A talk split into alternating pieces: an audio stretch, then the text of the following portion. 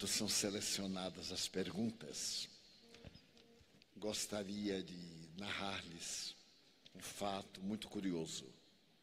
Todos nós sentimos imensa necessidade de cura, mas esquecemos dos nossos atos.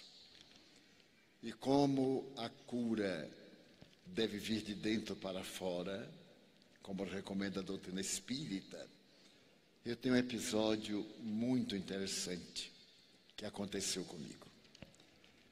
Quando eu me encontrava muito doente, há um mês, eu resolvi apelar para os bons espíritos. As dores eram contínuas e me foi recomendado tomar morfina. Mas eu me recusei, achando que tinha controle moral e físico para superar as dores. Mas chegou ao meu limite. Então eu fui orar. Quando eu estava orando, o Espírito Joana de Ângeles apareceu-me, a mentora espiritual, e eu disse: Minha irmã, eu tenho psicografado milhares de mensagens que a senhora escreveu nesses 70 anos para muita gente. No entanto, eu estou há quatro meses com este problema e a senhora não diz nada. Eu gostaria de ouvi-la a respeito. Ela sorriu e respondeu: Primeiro, o Evangelho diz: Pedi e dar-se-vos-á. Como você não pediu, eu achei que estava tudo bem. Então deixei que passasse o tempo. Mas agora que você está pedindo, o que é que você deseja de mim? Ah, umas palavras de conforto. Mas você já tem no Evangelho há dois mil anos. Se elas não são suficientes, eu teria que reescrever o Evangelho. E isso não é justo. Eu digo, bem, não é exatamente é, eu estava precisando de palavras amigas, de encorajamento, porque eu tenho mais dificuldade de recorrer aos outros. Ela então me perguntou: Você ama a Francisco de Assis?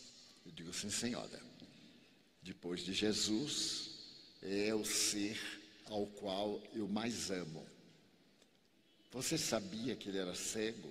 Sim, senhora desde que ele esteve na segunda cruzada e foi visitar o Egito para depois ir a Israel, ele contraiu tracoma, a doença do deserto.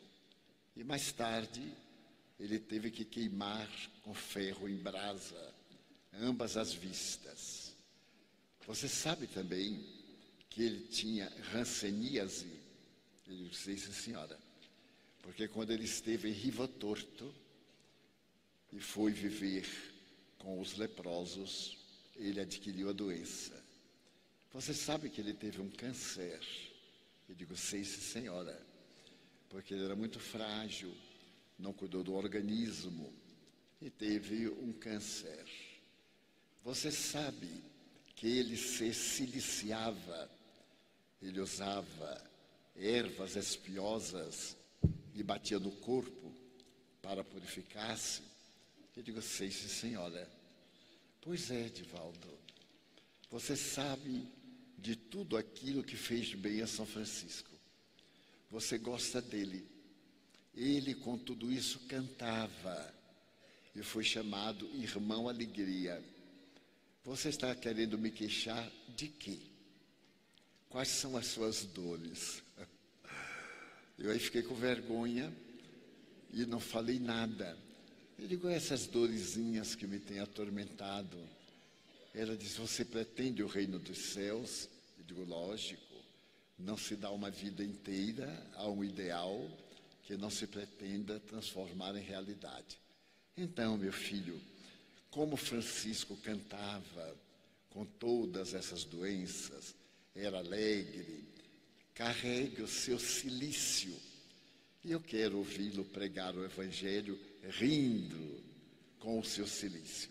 E que Deus lhe dê muita coragem e muitos anos de vida para carregar o silício.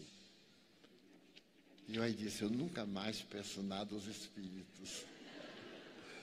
Porque eu estava crente que ela ia pedir a doutor Bezerra um remédio, que ela ia passar da experiência, e ela achou pouco. Então, para que nós tenhamos ideia de, às vezes, pedimos aos espíritos um remédio para a unha encravada, para a queda de cabelo, para conseguir um bom casamento, um bom emprego, para que o nosso chefe ruim morra. A gente pede, porque o povo pede tudo. Certo dia, deste ano, eu estava atendendo e um confrade que frequenta a nossa casa acercou-se de mim e disse: Valdo, eu posso lhe pedir uma caridade? Eu digo: naturalmente. Amanhã é domingo. Eu digo: eu sei. Você poderia orar amanhã de nove às dez? Eu digo: posso. Você ora por mim? Sim, orarei. Para quê? Para pedir a Deus para me livrar da tentação. Porque amanhã eu vou à praia e queria lhe pedir para orar a fim de que Deus me proteja. Ele disse: Olha, eu tenho uma solução melhor. Não vá à praia amanhã. Ele disse: Não, eu quero ir, mas não quero ser tentado. Você ora? Eu oro. E no dia seguinte, graças a Deus choveu bastante. Deus aí resolveu metade do problema. E a outra metade eu orei para que Deus o livrasse de qualquer tentação. Então, como é curioso observarmos a opinião que algumas pessoas já esclarecidas têm a respeito do Espiritismo. Esta eu achei linda. Ele vai para a praia, se diverte e eu fico em casa de joelhos orando para ele não ter tentação. então, se alguém quiser orar por mim, para Deus tirar a tentação do meu caminho, eu agradeço muito.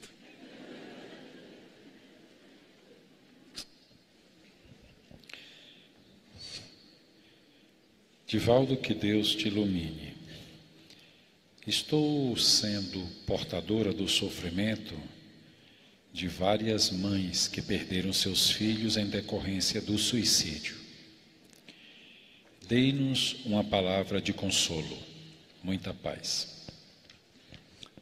Eu posso atinar com essa dor sem conforto. Não há palavras que possam constituir consolo, especialmente a uma mãe cujo filho tombou na armadilha do suicídio. Tecnicamente, o suicida sofre quando chega ao mundo espiritual, mas depende de muitas circunstâncias. Hoje nós vemos a depressão como uma pandemia e de repente, o indivíduo é vítima de um surto e suicida-se. É diferente daquele indivíduo que, desgostoso com problemas financeiros, sociais, emocionais, planeja um suicídio. Allan Kardec, com muita propriedade, diz que a intenção é o mais importante. O sofrimento para quem interrompe a vida por um surto, por um programa adrede traçado, é muito grande. Mas nunca nos esqueçamos do amor de Deus. Deus tem sempre misericórdia, principalmente daqueles que não têm resistência para suportar as provações. Lembre, cada mãe, que essa dor do filho aflito vai passar e que ela vai ter a oportunidade daqui de diminuir a sua dor, orando, lembrando-se dos momentos mais felizes, recordando-se do filho como seu tesouro e enviando pensamentos bons. Em 1939, suicidou-se uma irmã minha eu contava 12 anos. Mais tarde, quando criamos a Mansão do Caminho, eu tive uma ideia de, por amor a ela, fazer algo muito original. O meu irmão era delegado de polícia em Feira de Santana, nossa cidade natal. Eu fui à Feira de Santana e perguntei-lhe sobre as mulheres sofredoras que se entregavam ao comércio carnal. E pedi que ele me levasse. Naquela época que não havia motéis, havia ruas dedicadas ao meretrício. Eu gostaria de conhecer de perto a situação delas. E meu irmão me levou a várias casas, ao cabaré onde se encontravam. Eu fui surpreendido com cenas de difícil exposição. Algumas atendiam clientes sobre a cama e embaixo no chão dormiam os seus filhos. Que poderiam ser eles? Aquilo me deu uma dor física, porque elas não tinham onde deixá-los. Então, em homenagem à minha irmã, que sofria muito, eu pedi a Deus que nos ajudasse a atender aquelas crianças duplamente órfãs e em risco de aprenderem tudo quanto era pernicioso. E então elegemos dez crianças e fui a cada mãe explicar que desejava educá-las, que ninguém nunca saberia qual daquela que veio daqui ou dacolá. Era permitido que elas visitassem, mas que nos dias da visita vestissem-se de maneira menos chocante para poder conversar com seus filhos, sem explicar a razão pela qual estavam internados. Disso eu cuidaria. Assim, escolhemos dez crianças, retiramos de debaixo das camas, levamos para a mansão do caminho. E ninguém da mansão do caminho sabia da origem daquelas crianças. Somente eu. Nós temos um livro em que registrávamos a entrada, apresentávamos ao meritíssimo juiz de direito, que nos concedia o documento de responsabilidade e guarda, mas a razão real somente eu sabia. E eles cresceram, meninos e meninas. Todos dez são cidadãos, em homenagem ao amor pela minha irmã. E essa homenagem ela recebeu como bênçãos, porque as leis divinas transformam o amor em resgate. Era uma forma, se ela suicidou, também foi muito amada, tinha merecimento. A circunstância levou-a a esse desespero, mas era uma boa mãe, uma esposa exemplar e isso contabilizou. E com esse problema, ela teve o direito de reencarnar-se. Reencarnar-se, de nós conhecermos, ela foi para a mansão do caminho, para a nossa creche. Desencarnou com seis anos e está hoje reencarnada. Então eu diria às mães: todo o bem que fizerem, façam-no em memória do filho querido não lembrem deles sofrendo. Lembrem-se de quando eram crianças, como eram alegres. De incidentes positivos, porque seu pensamento vai até eles. Um dia Chico Xavier me disse uma frase bem tosca, mas de uma grandeza incomum. A prece das mães arromba as portas dos céus.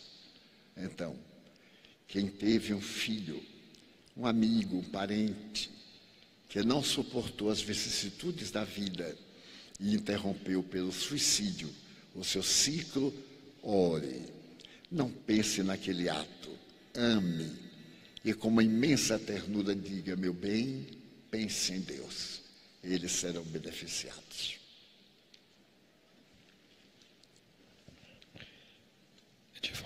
Divaldo, nós temos diversas perguntas versando sobre autismo. É, as pessoas querem maiores esclarecimentos sobre o significado, porquê dessa opção reencarnatória, sobre sensações e emoções dos autistas. É, são muitas perguntas. Invariavelmente, aquele que nasce autista, com as exceções compreensíveis, cometeu em vida anterior equívocos. Equívocos mentais, comportamentais e principalmente de relacionamento humano. Desencarnaram com a culpa e não tiveram oportunidade de reabilitar-se. Hoje, em psicologia, a culpa é chamada o pássaro negro que pousa em nossa consciência. E a palavra depressão, que vem do latim deprimere, significa puxar para baixo. Então, todo aquele que tem culpas conscientes ou inconscientes, de acordo com o grau, renascem com alguma deficiência no mapa genético, dando lugar ao distúrbio da depressão, da esquizofrenia, da hebefrenia, do autismo ou das enfermidades físicas degenerativas. O autista é, portanto, um devedor, mas a família que o recebe também é devedora. Os pais de hoje possivelmente contribuíram para que o ser se equivocasse. Vamos imaginar há 60 anos, um rapaz branco ou uma moça apaixona-se por um afrodescendente. A família tem destaque social, mas tem muito preconceito, impede, gera situações difíceis e a pessoa não suportando opta pelo suicídio. De alguma forma, a intolerância doméstica, aquela exigência extravagante, foi um dos fatores para a debacle, a queda daquele que amava a quem ele gostava. E não é necessário que nós amemos a quem outrem ama, porque o problema é deles dois, não é nosso. Mas o orgulho, o egoísmo, que são os tremendos adversários nossos, nos propelem a situações muito complicadas. Por isso que a simplicidade de coração, a pureza de coração, como está nas bem-aventuranças, significam estado altíssimo de elevação espiritual. Reencarnam esses pais que foram responsáveis, trazendo nos braços o filho que não teve forças para suportar a dor. Porque muitas vezes no autismo os pais sofrem muito mais do que aquele que é autista não tendo ele um discernimento nem emoções, o sofrimento é, portanto, muito menor. É como no caso do Alzheimer. O paciente não sente nada. Ele volta à infância, porque o cérebro endurece, as células perdem a função, o cérebro diminui de volume, mas o paciente não experimenta nada um esquecimento aqui, outro ali, até retornar à infância mental. Dessa maneira, nós deveremos auxiliar o autista, principalmente com amor. Eu estive três dias na instituição autista do Dr. Juan Danilo Rodrigues, na cidade de Quito. Este jovem médico, ele tem 43 anos criou a primeira fundação para o autismo no Equador. Criou uma fundação espírita e o primeiro centro espírita do Equador. E percebeu entre o autismo, transtorno, e o autismo obsessão, que normalmente o autista sofre perseguições espirituais. E através do amor, da terapia dos passes, a melhora e a cura, porque o autismo é curável. É somente uma forma diferente de ver o mundo, através de uma óptica distorcida. Ele está quieto, está calado, está de vista baixa, mas está ouvindo. A sua memória é auditiva. Qualquer palavra ferinte, ele ouve e incorpora aquilo ao drama que ele traz no inconsciente. Então, seja qual for a aura autista, desde a timidez, uma timidez exagerada, que a pessoa fica fria, com sudorese abundante e tem medo, é uma aura autista, mas não é ainda o transtorno autista. Com esse contributo, cai em depressão. E a depressão faz que o autismo se feche. O autista se torna violento. Ele começa a reagir, que é a maneira que ele tem de dizer que não está de acordo com aquilo. Eu vi algo entre os pacientes que me espantou. Uma menina de 17 anos que vivia jogada no chão, que a família nunca deu importância, não entendia, família muito modesta culturalmente, e ela só ficava olhando para o chão e, quando ela estava irritada, ela berrava. Berrava como um animal bovino. E quando ela estava contente, ela urrava, como zurram os animais domésticos. E o doutor Juan percebeu que determinada coisa ela emitia um som.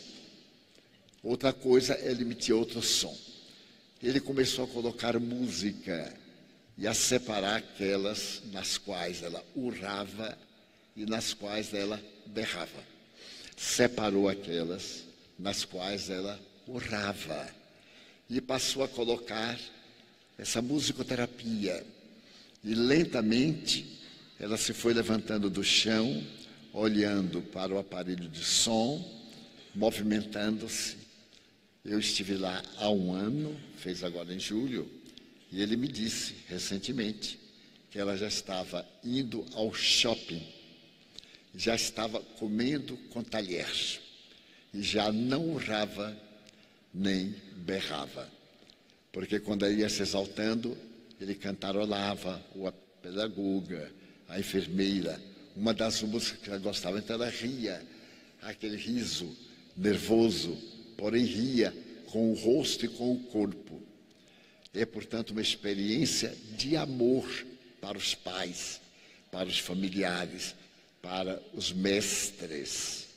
E nós esperamos que em breve, se Deus nos permitir, o Dr. Juan estará conosco na Mansão do Caminho e nós iremos fazer vários seminários sobre autismo. Também aqui na cidade em que eu sou cidadão por decreto. Nós pediremos licença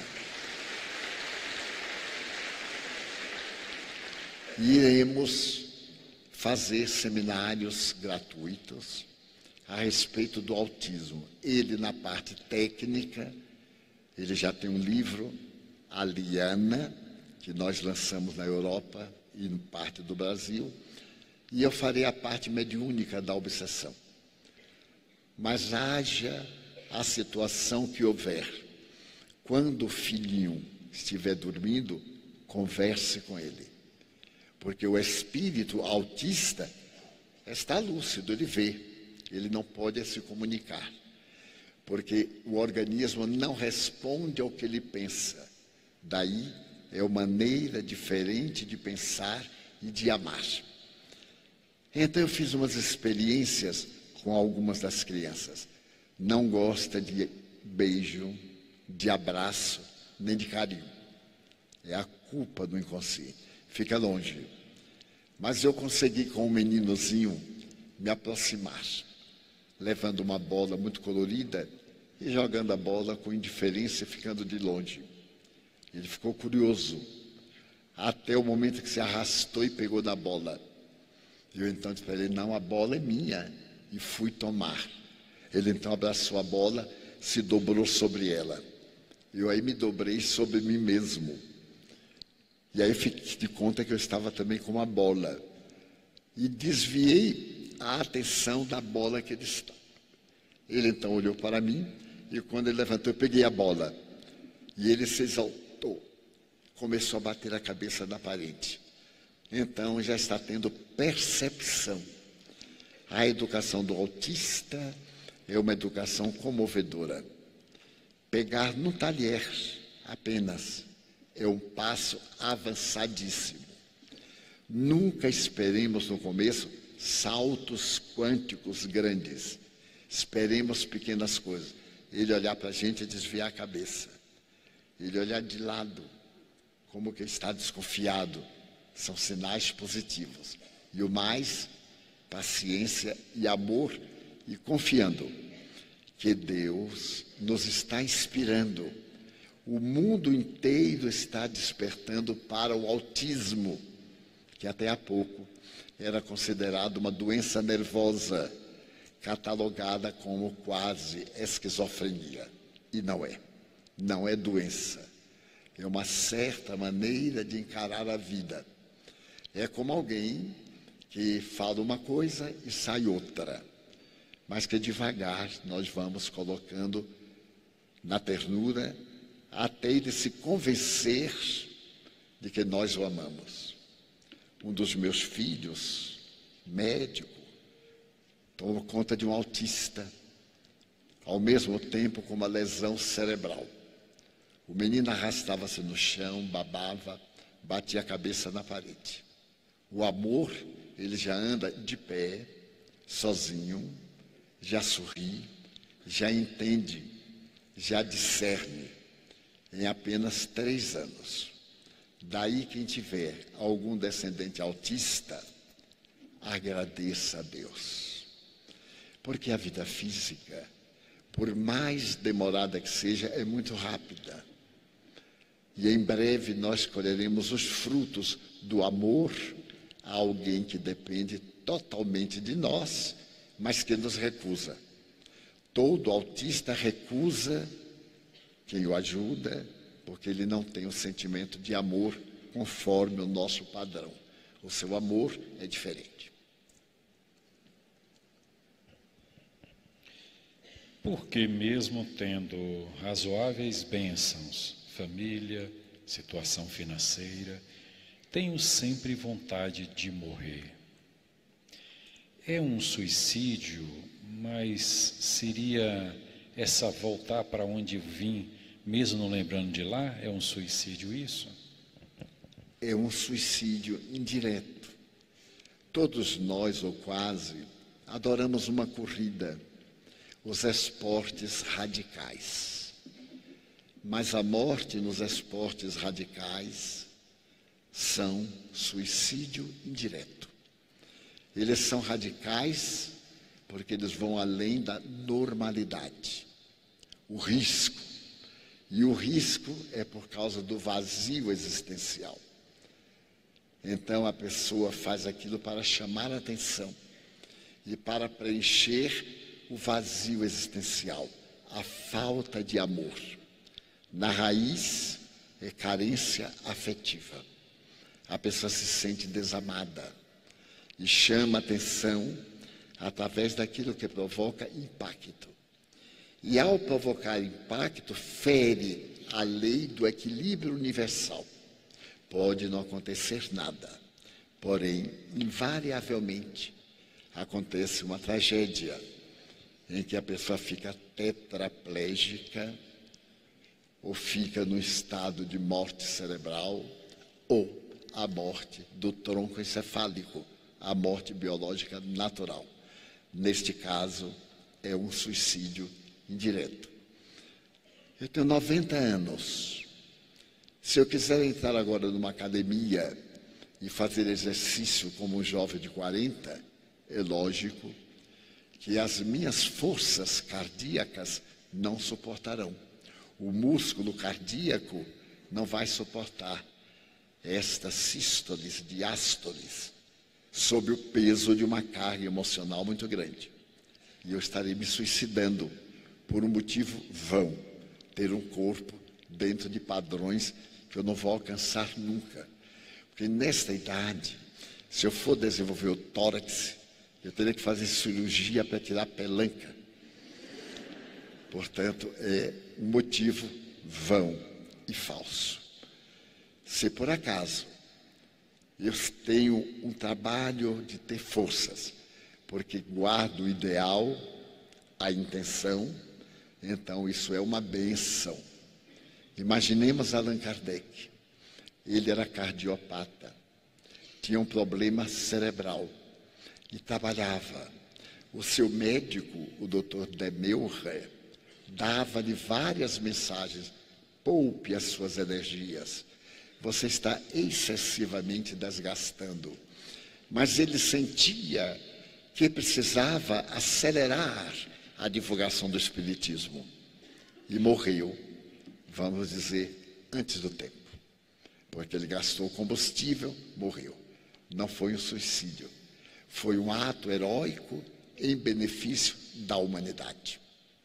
Então, tem muitas sutilezas, tudo a depender da intenção. Uma jovem chinesa casou-se com um rapaz. E pelas leis chinesas, a mulher do filho torna-se empregada da sogra. Lá é um pouquinho diferente. E a moça foi para a casa da sogra que a maltratava quanto podia para ver se ela desistia do rapaz. Mas ela e o rapaz amavam-se muito. E então a moça foi ficando com raiva da sogra. E foi um feiticeiro local e contou o que se passava. O feiticeiro perguntou-lhe: Você tem ódio dela? Tenho. Você quer matá-la? Quero. Mas eu quero matá-la de forma que ninguém saiba. Então, a pessoa encarregada da bruxaria disse: Eu vou lhe dar um medicamento. Você vai dar-lhe pequenas doses, com muito carinho, porque quando ela morrer, ninguém vai desconfiar que foi esse remédio. Você chama de sogrinha, leva um mingau, no mingau você coloca, e vai com muito carinho e com alegria de que ela estará morrendo em breve. A Nora ficou contentíssima e aceitou a dosagem. E a primeira semana foi um esforço ver aquela velhota exigente: lave meus pés, traga-me isto, vá buscar aquilo, faça aquilo outro. Ela ia dizer: mas esta miserável ainda não sente nada, e aumentou um pouquinho a dose. E uma semana, depois ela se acostumou, três semanas um mês. E a velhota foi ficando mais forte com as doses que ela dava. Três meses depois, a velhota adoeceu. Adoeceu e ficou muito mal. Ela, então, correu à feiticeira ou ao feiticeiro e disse: Eu já me acostumei tanto com minha sogra, que agora eu gosto dela. O que é que eu posso fazer para que ela não morra? Eu não vou dar mais esta mesinha, não vou dar mais este remédio para matá-la. O que é que eu dou? E o feiticeiro disse: continue dando o remédio. Porque não era a sogra que não gostava de você, era você quem não gostava da sogra. E ao dar o remédio, você foi se acostumando. Ela sendo bem tratada, começou a tratar bem você. Daí você amá-la agora. Pode ficar certa que ela está doente de um outro mal qualquer, mas não do remédio. Muitas vezes nós procuramos meios e subterfúgios para fugir da luta, dando a impressão que aquilo é natural. E aí o nosso inconsciente sabe que é um suicídio. Portanto, vivermos até a última gota, vivermos com entusiasmo, agradecermos a Deus sem masoquismo o mal que nos acontece.